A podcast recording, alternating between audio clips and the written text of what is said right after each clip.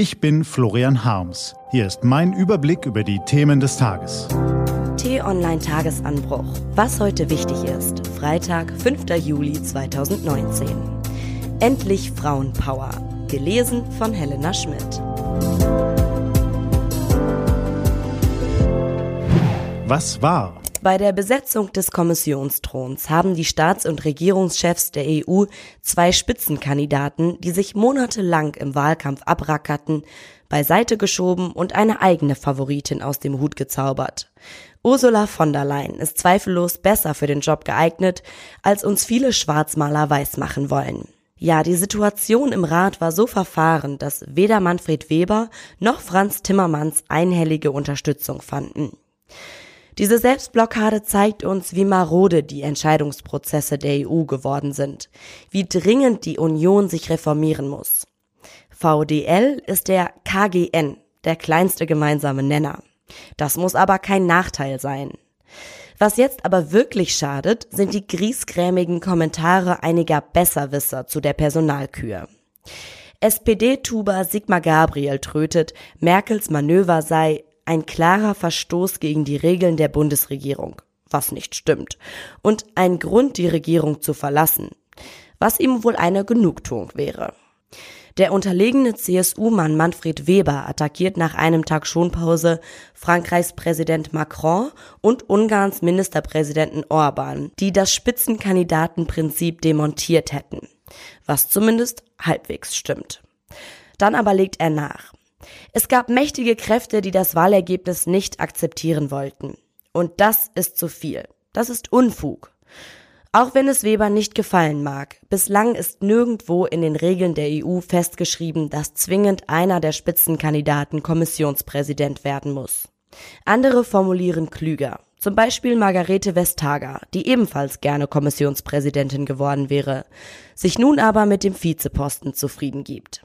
Ich bin sehr, sehr froh. Zum Beispiel von der Leyen selbst, die sich nach ihrer Nominierung jedes Triumphgehabe versagt und demütig auf die EU-Parlamentarier zugeht, die sie wählen sollen. Mir ist wichtig, dass ich viel zuhöre, viel mitnehme. Täuscht es oder könnte es sein, dass die starken Frauen gerade besonnener agieren als die halbstarken Männer? Wenn wir für einen Augenblick die miese Peterei vergessen, können wir doch einfach mal anerkennen, die Neuaufstellung der EU-Spitze mag kompliziert, unglücklich und intransparent verlaufen sein, aber ihr Ergebnis ist eine Revolution. Erstmals in ihrer Geschichte wird die Union an zentralen Stellen von Frauen geführt. Die mächtigste Politikerin Angela Merkel, die Chefin der EU-Regierung Ursula von der Leyen, ihre wichtigste Stellvertreterin Margrethe Vestager. Die Herrin über das Geld Christine Lagarde.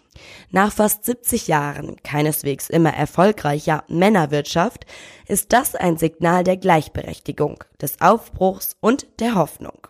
Ein großer Erfolg. Hoffen wir, dass die Damen den Trumps, Putins und Erdogans selbstbewusst die Stirn bieten werden. Die nötige Kraft, Klugheit und Kompetenz dürfen wir ihnen zutrauen. Gerade erst hat das Drama um die Sea-Watch 3 Europa beschäftigt, da nimmt schon das nächste Rettungsschiff Kurs auf Italien.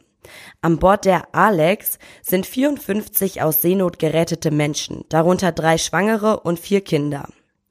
Die Hilfsorganisation Mediterranea will in Lampedusa landen, aber Italiens Innenminister Salvini lehnt auch in diesem Fall sofort ab.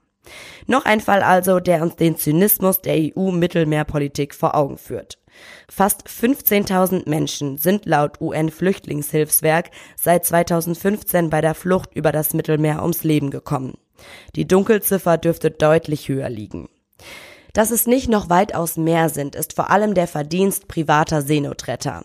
Seit 2015 haben sie mehr als 120.000 Leben gerettet. Bundesinnenminister Seehofer sagt zum Fall der Kapitänin Carola Rakete, der große Skandal an diesem Fall ist doch, dass die Europäische Union in der Flüchtlingspolitik katastrophal versagt hat. Aber wir können das Problem nicht alleine lösen. Das stimmt. Aber die EU-Staaten könnten endlich anfangen, ernsthaft an einer Lösung zu arbeiten. Was steht an? Die T-Online-Redaktion blickt für Sie heute unter anderem auf diese Themen. Morgen stellt Bundesumweltministerin Svenja Schulze drei Gutachten zur möglichen Gestaltung eines CO2-Preises vor. Bundeskanzlerin Merkel reist heute zum Westbalkan-Gipfel. Und der 25-jährige Maximilian Schachmann gilt als Ausnahmetalent bei der Tour de France. Diese und andere Nachrichten, Analysen, Interviews und Kolumnen gibt's den ganzen Tag auf t-online.de. Das war der t-online Tagesanbruch vom 5. Juli 2019. Produziert vom Online-Radio- und Podcast-Anbieter Detektor FM.